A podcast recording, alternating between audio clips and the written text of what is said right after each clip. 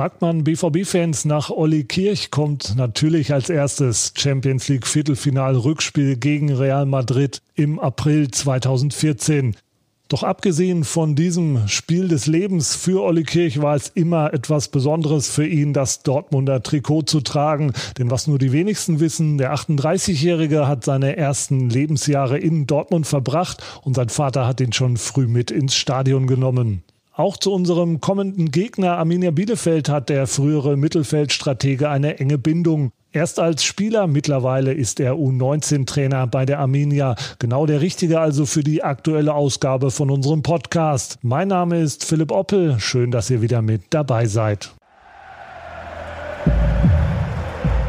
Ihr hört den BVB-Podcast, präsentiert von 1 1. Mach mich hoch! So, so, so. so, so. 1 zu 0 für Köln!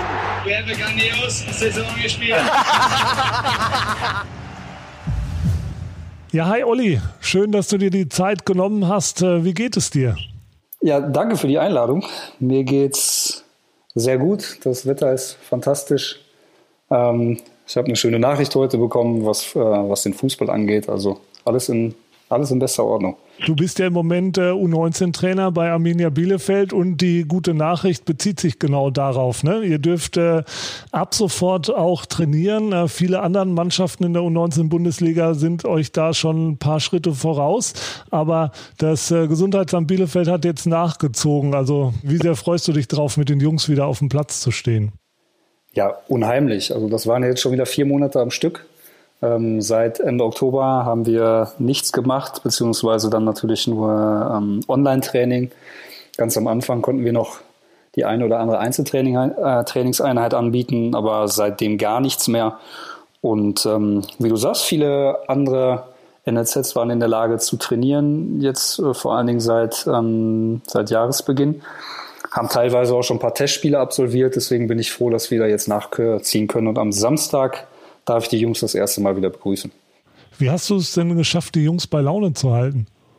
Am Anfang geht das ja noch. Ne? Also wir, wir sind ja nicht davon ausgegangen, dass das vier Monate dauert, ähm, sondern ähm, hatten da ein bisschen kürzeren Zeitraum im Kopf und da sind die Jungs ja auch noch ähm, motiviert und ähm, machen ihre Läufe. Ähm, wir haben dann die Cyber-Trainingseinheiten zweimal die Woche angeboten und ähm, je länger es dauerte, desto mehr musste man sich auch einfallen lassen. Das habe ich auch schon gemerkt. Ähm, kann ich auch nachvollziehen.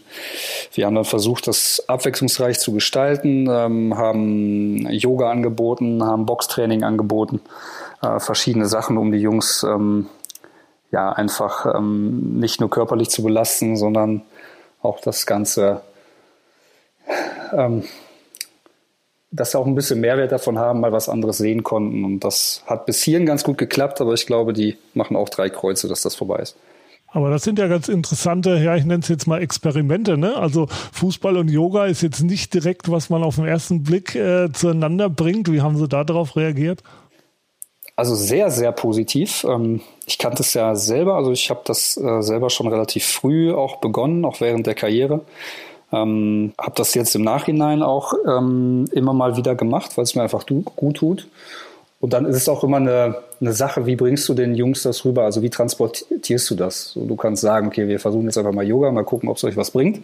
Oder du kannst es wirklich einleiten und kannst sagen, das sind die Effekte und das habe ich selber vielleicht auch dabei erfahren. Ähm, viele andere Profisportler machen das auch. Wenn du mit solchen Beispielen kommst, dann sind die erstmal offen ähm, und haben sich sehr gefreut, das Angebot ähm, erstmal anzunehmen.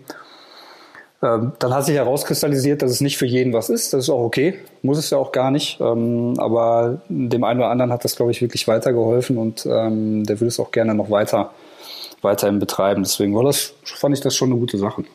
Ja, und ich glaube, du bist auch ein ganz gutes Beispiel. Ne? Also wer dich vor Augen hat, äh, du warst ja als Spieler schon immer absolut durchtrainiert, bist das auch immer noch. Ich glaube, da hat man dann auch noch ein paar mehr Argumente, ne? wenn man das den Jungs nahe bringt. So, so, mir hat das auch gut getan.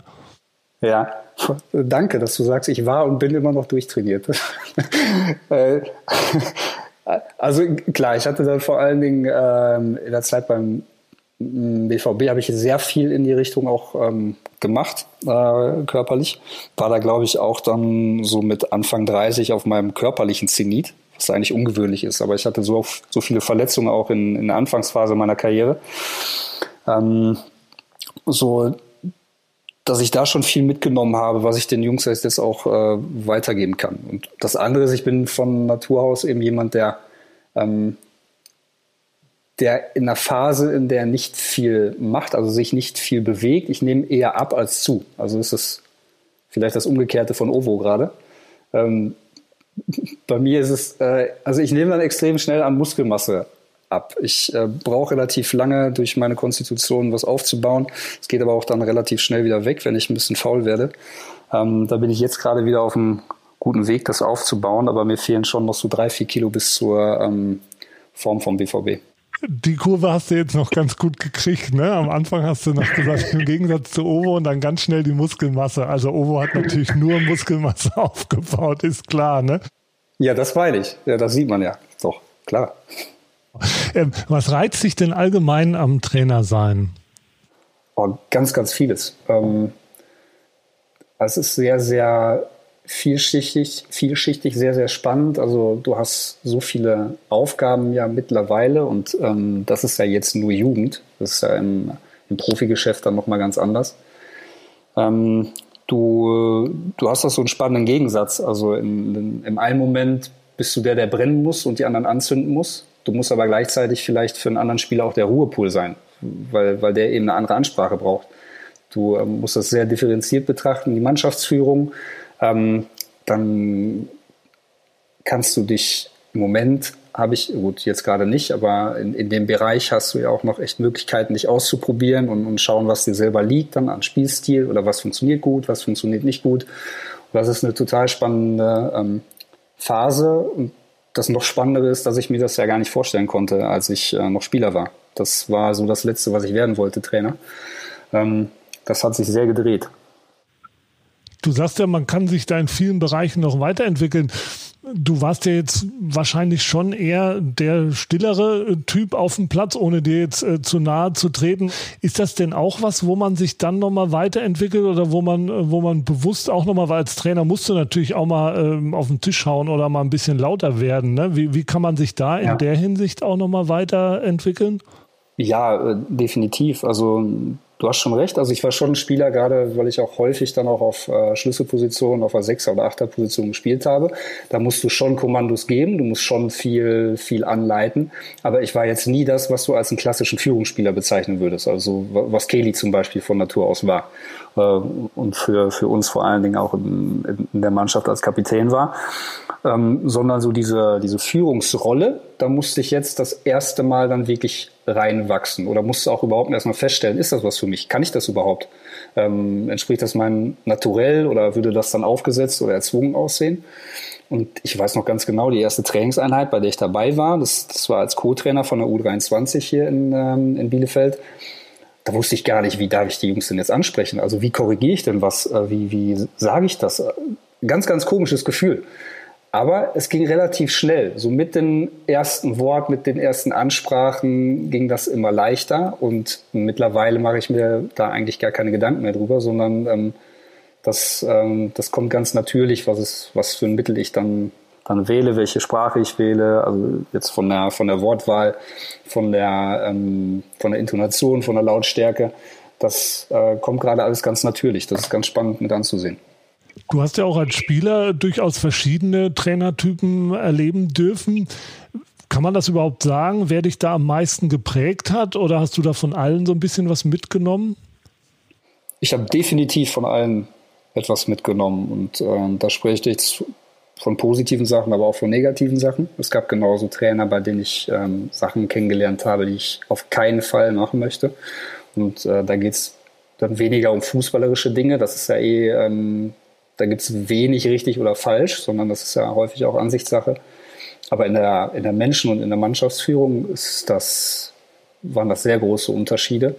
Und ähm, da ist es schon so, dass die Art von Kloppo, dieses Einnehmende, dieses Begeisternde, äh, das hat mir schon sehr gut gefallen. Das hat mich sicherlich auch geprägt. Andererseits habe ich auch ähm, ähm, über ein halbes Jahr mit Jupp Heynckes, leider nur ein halbes Jahr zusammengearbeitet in, äh, in Gladbach, war er unser Trainer. Und das ist ja auch eine ganz andere Art, aber eine sehr souveräne, sehr, ähm, sehr angenehme Art. Ähm, deswegen da spielt ja auch immer dann noch sein eigener Charakter mit rein. Also ich kann ja nicht nur sagen, okay, das von Kloppo fand ich gut, deswegen mache ich es genauso.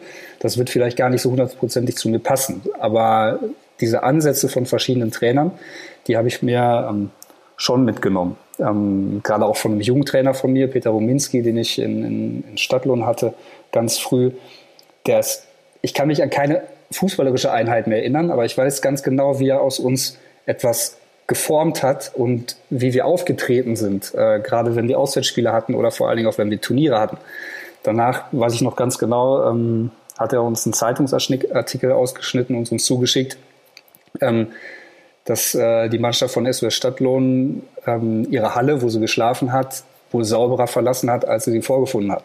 So solche Sachen, die würde ich gerne auch bei meiner Mannschaft sehen. Das versuche ich schon zu übertragen was ja nur Kleinigkeiten sind, ne? aber das scheint ja dann doch eine, eine beeindruckende Wirkung auf dich gehabt zu haben. Ne? Und das, das sind ja dann oft Sachen, die haben eben einfach wichtig sind und die einen dann prägen im weiteren Verlauf. Ja, absolut. Es geht alles über Kleinigkeiten. Die ganzen Kleinigkeiten sind alles kleine Puzzleteile, die letztendlich das, das große Ganze ergeben. Und ähm, Fußball ist ja, das ist jetzt vielleicht ein bisschen polemisch, aber das Letzte, womit wir uns äh, beschäftigen als Trainer, sondern du hast ja erstmal ähm, eine Gruppe, die du, Gruppe, die du zusammenhalten musst. Äh, du musst einen Spirit reinkriegen, du musst ein Wertesystem reinkriegen, du musst eine, ähm, eine Art und Weise äh, des Zusammenarbeitens erstmal hinkriegen, bevor du das auf dem Platz dann, dann kriegst, was du haben möchtest, weil diese Gruppe muss funktionieren. Das ist erstmal das Allerwichtigste. Und da kannst du so viele Sachen mitnehmen und lernen und dir abschauen. Und ähm, ich äh, habe jetzt auch die Zeit genutzt, mir sehr viele ähm, Geschichten nochmal anzuhören. Ähm, gerade über Podcasts ist ein super Medium. Ähm, auch auch ähm, bei Amazon gibt es die ein oder andere Doku, nicht nur über Fußball, sondern über Mannschaftssport allgemein. Da kannst du echt viel mitnehmen. Das ist sehr spannend. Der Name Jürgen Klopp fiel ja schon sicherlich ähm, mit das Nonplusultra, was es im, im Trainerbereich gibt. Du hast ihn als Spieler erlebt und du durftest ähm, nochmal unter ihm hospitieren, kurz bevor die erste Corona-Welle losging in Liverpool. Das ist ja trotzdem nochmal eine, eine ganz andere Erfahrung in einem anderen Land, auch ähm, für Jürgen Klopp, wie er sich verhält. Konntest du da nochmal Unterschiede feststellen im Vergleich zu euch damals in Dortmund? Ja, konnte ich schon. Also grundsätzlich ähm, ist, ist, vieles wiedererkennbar gewesen. Ähm, aber er macht zum Beispiel auch ein bisschen weniger auf dem Platz. Also er hat ähm, mit Pep Leiners einen ganz klaren Trainer, erste Mannschaft, also Trainer, Profis. Ähm, und er ist Manager. Also du hast ja in England nochmal ganz andere Aufgaben. Ähm, das heißt, er ist ähm, im Training weniger aktiv, als es bei uns noch war hat sich ein bisschen zurückgenommen. In den entscheidenden Phasen ist er natürlich trotzdem da. Alles, was mannschaftstaktische Dinge angeht, ist er direkt da. Ähm, zwischendurch auch, auch Ansprachen, klar, aber so dieses Training leiten, das macht er noch weniger als bei uns damals. Lass uns ein bisschen auf deine frühere Profikarriere zu sprechen kommen. Deine erste Profistation war bei Borussia Mönchengladbach, aber so den Durchbruch hast du ja bei unserem kommenden Gegner und bei deinem immer noch jetzigen Arbeitgeber Arminia Bielefeld geschafft. Wie hast du die Zeit damals als Spieler bei der Arminia in Erinnerung? Ja, super schöne Zeit. Ähm, wie du sagst, das war so der Durchbruch. Ähm, in Gladbach hatte ich sehr viele Verletzungen im Alter von 21 musste ich schon zwei Jahre aussetzen äh, mit einem Knorpelschaden. War jetzt gar nicht so klar, dass ich nochmal äh, spielen durfte. Und ähm, in Bielefeld konnte ich mich dann durchsetzen als äh, Stammspieler in der ersten Liga. Und das war ähm, sicherlich für mich persönlich war das eine gute Phase, eine gute Zeit. Ich habe hier echt eine, ähm, ja, eine gute Zeit verbracht, in der ich auch viele, viele Freunde kennengelernt habe, ähm, dazu auch meine Frau kennengelernt habe. Also das hatte auch noch einen guten Effekt. Ähm, und sportlich war das auch ähm, wirklich, wirklich gut unter den Voraussetzungen, die wir, die wir hatten. Also wir haben ähm, dann im ersten Jahr haben wir, haben wir die Klasse gehalten und wir sind hier äh, zurückgekommen von Stuttgart mit dem Bus und äh, der ganze Bahnhof war voll. Ich, da waren halt ein paar tausend Leute und haben uns gefeiert, als wenn wir die Meisterschaft gewonnen hätten. Das war, ähm, das war wirklich cool. Und äh, insofern war das eine Zeit, die ich auf keinen Fall missen möchte. Du warst dann über die Zwischenstation Kaiserslautern bist du dann beim BVB gelandet ähm, zur Saison 2012, 2013.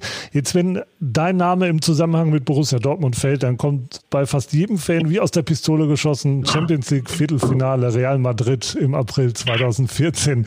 Äh, wie oft musstest du denn schon über dieses spezielle Spiel sprechen? Ja, relativ häufig. Aber ähm, das macht mir jetzt auch nicht allzu viel aus. Es war eine schöne Erfahrung, das war auch eine schöne Geschichte. Mit nicht dem äh, perfekten Happy End, aber ähm, das war, also ich habe natürlich lieber so ein Spiel gehabt, auf dem mich alle, ähm, auf das mich alle ansprechen, als, als kein Spiel in, äh, in dem Bereich. Deswegen ähm, können wir gerne nochmal drüber sprechen. Gibt es denn irgendein Detail rund um diese Partie, was du vielleicht noch nirgendwo erzählt hast? ähm,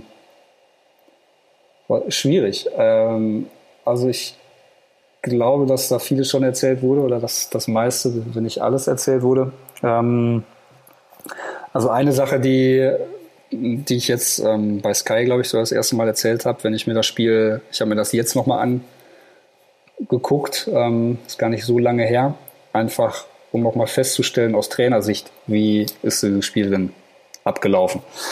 Und musste feststellen, also es war lange nicht das beste Spiel, was ich für den BVB gemacht habe. Also das waren, waren schon einige Situationen, ähm, wo man hätte aus Trainersicht ähm, sich andere Dinge ähm, vielleicht hätte wünschen können. Ähm, so jetzt in der, in der Art und Weise, wie, wie ich es interpretiert habe. Aber das habe ich da ähm, dann auch im Nachhinein festgestellt. Du musst ja auch immer die Begleitumstände berücksichtigen. Das heißt, also wir haben das Hinspiel 3-0 verloren. Ähm, wenn wir ein Gegentor kriegen zu Hause, dann müssen wir fünf schießen. Das ist relativ unwahrscheinlich gewesen ähm, an dem Tag oder allgemein gegen Real Madrid. Und deswegen musst du eine Rolle vielleicht auch ein bisschen anders interpretieren, als gegen einen anderen Gegner oder beim ganz normalen Bundesligaspiel. Aber das äh, ist eben auch sehr interessant zu sehen, wie du so ein Spiel ähm, dann als Außenstehender nochmal siehst, aber gar keine Informationen vielleicht aus der Kabine hast, was du vielleicht dann auch im Nachhinein missinterpretieren kannst. Und deswegen tue ich mich auch immer schwer mit Benotungen von Spielern, äh, von Journalisten, die gar nicht wissen, welche Aufgabe hatte der Spieler denn überhaupt. Was hat der Trainer ihm mit auf den Weg gegeben? Ähm, das finde ich dann immer schon ein bisschen schwierig. Aber das ist ja äh, super spannend, weil in der Rückschau denkt man natürlich, das war dein bestes Spiel. Ne? Aufregendstes Spiel oder bedeutendstes Spiel ist ja nicht immer gleich bestes Spiel. Ne? Wahrscheinlich hat Felipe Santana im Rückspiel gegen Malaga verteidigungstechnisch jetzt auch nicht sein bestes Spiel gemacht, aber klar, denkt natürlich trotzdem jeder dran, ja. als er dann den Ball über die Linie gedrückt hat. Aber das ist ja genau das. Die Ausgangslage war ja so, ihr musstet halt einfach nach vorne spielen, ne? eine, eine andere Ausrichtung oder jetzt ganz übertrieben gesagt, ihr musstet einfach Gas geben. Ne? Andere Möglichkeit hattet ihr ja nicht. Dementsprechend warst du als Sechser auch erstmal wahrscheinlich daran interessiert, da das äh, Ding anzuschieben, ne? Ja, klar, also du, ähm, das ist ja schwierig. Also du musst drei Tore schießen. Äh, das heißt, du musst gegen Real Madrid schon auch ein Risiko eingehen, damit du überhaupt zu Torchancen kommst. Aber du darfst auf keinen Fall einen kriegen. Das heißt, du musst super ähm, organisiert und, und wach sein in der Absicherung. Das war sehr, sehr schwer und deswegen ähm, hätte ich so, so rein jetzt, wenn du es wenn du nur dieses eine Spiel betrachtest, hättest du sagen können, okay, ich stehe zu nah an den Innenverteidigern, ich ähm, hole mir da dauernd die Bälle ab, ich dribbel nicht in die Räume rein, ich äh, spiele nicht durch die, durch die Schnittstellen vertikal. Ähm, aber wenn ich das mache und ich verliere da einmal den Ball und das klingelt hinten, ist vorbei. Das, also musst du eben das Risiko abwägen. Und das war in dem Spiel ähm, war das andere wichtiger. Also ähm, klaren Spielaufbau vorantreiben, aber vielleicht eher dann ähm, nicht mit dem allergrößten Risiko und vor allen Dingen eben zuständig sein für die Absicherung. Und es gab ein paar Konter und ähm, da war es meine Aufgabe, die einfach abzulaufen und die Zweikämpfe dort zu gewinnen. Und das habe ich in dem Spiel wirklich sehr, sehr gut gemacht. Das hat sehr gut funktioniert. Ähm, das hat, glaube ich, dann eine große Beachtung gefunden und vor allen Dingen aber auch ähm, es war Real Madrid, es war Finale Champions League und nicht alle haben mir das zugetraut, dass ich das kann auf dem Niveau. Und deswegen hat das auch nochmal diese Bedeutung bekommen. Weil wenn ich jetzt an das äh, vielleicht beste Spiel, was ich für BVB gemacht habe, dann war das ähm, meiner Meinung nach das äh, Supercup-Spiel. 2015 müsste das gewesen sein. ähm, gegen Bayern zu Hause, was wir 2-0 gewonnen haben. So, dass, dass, wenn ich mir das nochmal angeguckt habe aus Trainersicht, da habe ich so sehr, sehr viel gefunden, was mir gefallen hat und fast gar nichts, was mir nicht gefallen hat. Ähm, aber natürlich ist auch ein Supercup-Spiel, auch wenn es ein Endspiel ist irgendwo, aber auch nochmal was anderes als äh, ein Rückspiel gegen Real Madrid in, äh, in der Champions League. Den Supercup gegen Bayern hast du gerade schon angesprochen. Ähm, das ist natürlich auch ein super Prestigeerfolg. Ähm, jeder Sieg gegen Bayern, ähm, außer Frage. Viele Spieler würden was drum geben, überhaupt mal gegen äh, Bayern zu gewinnen. Ansonsten war es für dich in deiner Zeit beim BVB so, du hast zwar jedes Jahr ein Endspiel erreicht, aber leider äh, keins gewonnen. Ist das sowas, was man auch nach der Karriere noch nicht ganz abschütteln kann? Oder wenn du jetzt so drauf zurückblickst, da wurmt dich das immer noch? Oder sagst du, nee, ist ähm, egal, ich habe so viel erreicht als Profi? Ähm Nein, dann würde ich lügen. Das fehlt definitiv. Und ähm, ich habe jetzt neulich äh, auf The Zone die ähm, BVB-Stories angeguckt und das war jetzt die, äh, die echte Liebe-Episode mit, mit Kloppo und ähm, mit den Titeln nochmal davor. Und davor ist halt das richtige Stichwort, das war vor mir. und diese, diese ganzen Feiern, diese Szenen ähm, auf dem Platz, ähm, auf, dem, auf dem Bus, da hätte ich schon sehr, sehr gerne eine von gehabt. Ähm, und direkt das erste Jahr mit dem Champions League Finale. Ich war an dem Tag auch im Kader ähm, in Wembley und da habe ich wirklich, ich habe nicht gespielt bei dem Spiel, aber ich habe, ich glaube, zwei, drei Wochen gebraucht, bis ich da wieder ähm, zur Normalität zurückkehren konnte. Das, äh, ich glaube, im DFB-Pokalfinale war ich mir relativ sicher, das können wir jedes Jahr erreichen mit der Truppe mit, äh, mit dem Verein, mit der Mannschaft. Ähm, ein Champions League-Finale, da muss so viel zusammenkommen. Das war dieses einmal, dieses Once in a Lifetime, die Chance. Und äh, das hat an dem Tag leider nicht hingehauen. Und das, äh, da war ich sehr, sehr traurig. Ist das jetzt auch äh, ab und zu noch Thema, wenn du jetzt einen deiner früheren Mannschaftskollegen triffst? Oder ja, schützt man sich dann so ein bisschen vor dieser gemeinsamen Erinnerung? Nee, darüber habe ich jetzt wirklich nicht mehr geredet, weil das, ähm, ich, ich, weiß gar nicht, ob es einen bestimmten Grund hat, aber das, ähm, das kam jetzt äh, nicht wieder auf. Was jetzt nochmal aufkam, war das äh, Endspiel ähm, DFB-Pokal ein Jahr später, muss das gewesen sein, äh, gegen Bayern. Da habe ich mit, äh, mit Mats ein bisschen hin und her geschrieben und äh, ich glaube, das war das er war nicht im Kader im Paderborn-Spiel, DFB-Pokal, äh, weil er verletzt war oder angeschlagen war. Und ähm, da gab es ja dann das, äh, das Tor, was zählte, was eventuell abseits hätte sein können. Und da ging es halt auch um kalibrierte Linien, Abseitslinien. Oh Gott, wie mag die jetzt aussehen? Und dann habe ich ihm nur das Foto rausgesucht und gerade geschickt. Äh, es gibt so eins im Internet, was so zackig ist, wo der Ball halt ausgeschnitten ist, weil man ganz klar sieht, dass er hinter der Linie ist. Und ähm, ja, also hätte diese Technik damals schon gegeben, bin ich mir sicher, ähm, hätte ich jetzt auch hier sowas Goldenes rumstehen. Das wäre schön gewesen von den fehlenden Titeln abgesehen, du durftest ja trotzdem, jetzt haben wir so viel über ja eher negative Sachen gesprochen, jetzt wollen wir natürlich auch noch mal ein bisschen positiv äh, werden. Du durftest ja drei Jahre für den Verein spielen, dem du als Kind zugejubelt hast. Du hast äh, in Interviews schon gesagt, dass sich dein Vater schon ganz früh mit ins Stadion in Dortmund genommen hatte. Kannst du dich da noch als Kind an Details erinnern oder was das damals bei dir ausgelöst hat? Ja, auf jeden Fall. Also äh, UEFA Cup äh, Lazio Rom zum Beispiel ähm, ist noch ganz klar vor Augen. Ähm, dann äh, Südtribüne, Stehplatz vor dem Zaun, noch unten. Das war, ähm, das sind schon klare Bilder, die ich, die ich noch vor Augen habe. Und ähm, ja, das, das war eine, eine schöne Zeit, ähm, damals auch äh, Fan zu sein. Wir hatten diese Nähe, weil wir in Dortmund gewohnt hatten, auch in meinen ersten Jahren noch. Wir sind dann ins Münsterland gezogen. Aber wir haben, ähm, also meine Großeltern haben immer noch in Dortmund gewohnt und äh, diese Verbindung, die, die war halt häufig da. Und ähm, ich war dann im Nachgang nicht mehr so häufig im Stadion, aber habe die, ähm, die Sachen dann von zu Hause natürlich sehr, interessiert verfolgt. Du bist ja trotzdem noch auf ähm, vielfache Weise mit dem BVB verbunden, unter anderem mit dem Legendenteam. Da bist du ja so ein bisschen das Nesthäkchen zusammen mit äh, Florian Kringe. Ähm, wie ist das da? Müsst ihr da die Bälle tragen dann? ähm, ja, ich glaube, Flo's Hüfte ist nicht mehr so gut, äh, deswegen lassen wir ihn da auch weg. Ähm, und wir haben ja noch Lukas Barrios, der war mit in Brasilien, der spielt ja sogar noch der ist ja sogar noch aktiv. Also ne, der, der ist dann noch ein, noch ein bisschen jünger. Aber das, nee, das kriegen wir alles hin. Das, ähm, das teilt sich jeder. Also ist das da auch eher flache Hierarchie dann, weil da sind ja schon so ein paar Platzhirsche dabei, ne? wenn ich da an Julio Cesar denke oder so. Ne? Ja, also der muss gar nichts tragen. Nein, nein, nein.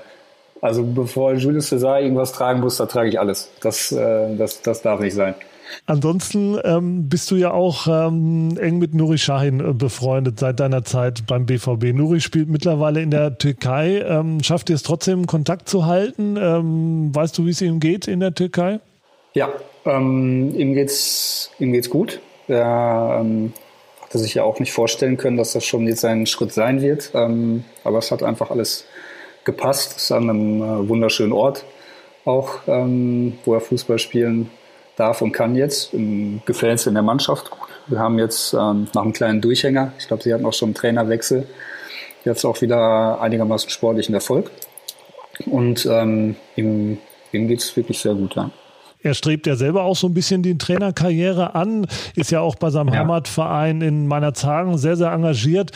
Ich habe auch äh, gelesen, dass er sich die Spiele jetzt immer online anguckt vom RSV meiner Tagen und die dann online analysiert. Äh, das heißt, ihr könnt ja. euch ja eigentlich auch über trainerspezifische Dinge austauschen, ne? Ja, machen wir auch schon.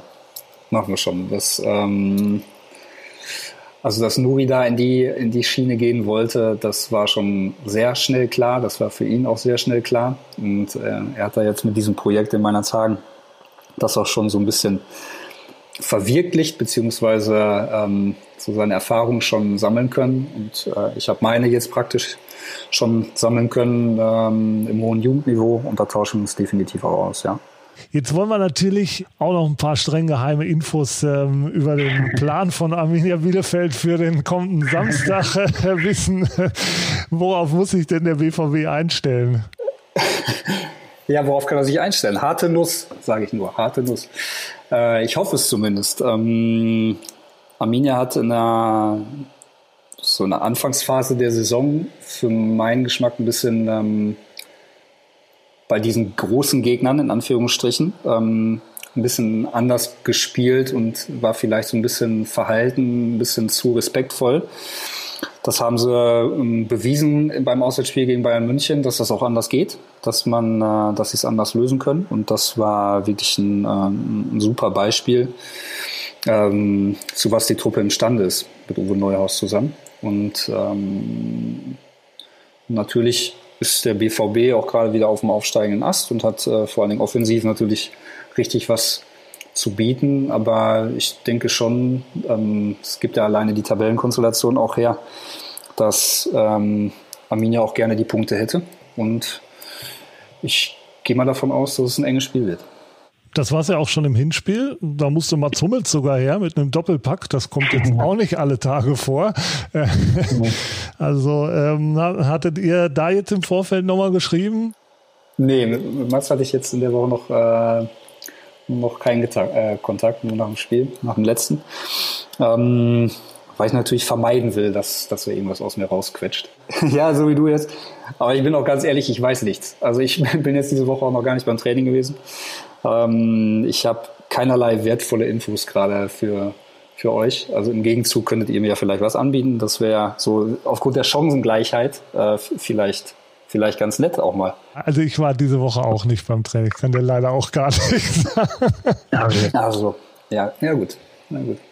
Bei Schwarz-Gelb sieht es ja zum Glück auch wieder deutlich freundlicher aus nach den letzten Erfolgen in der Champions League und natürlich vor allem im Derby. Was glaubst du, ist für den ja. BVB in der Saison jetzt noch drin?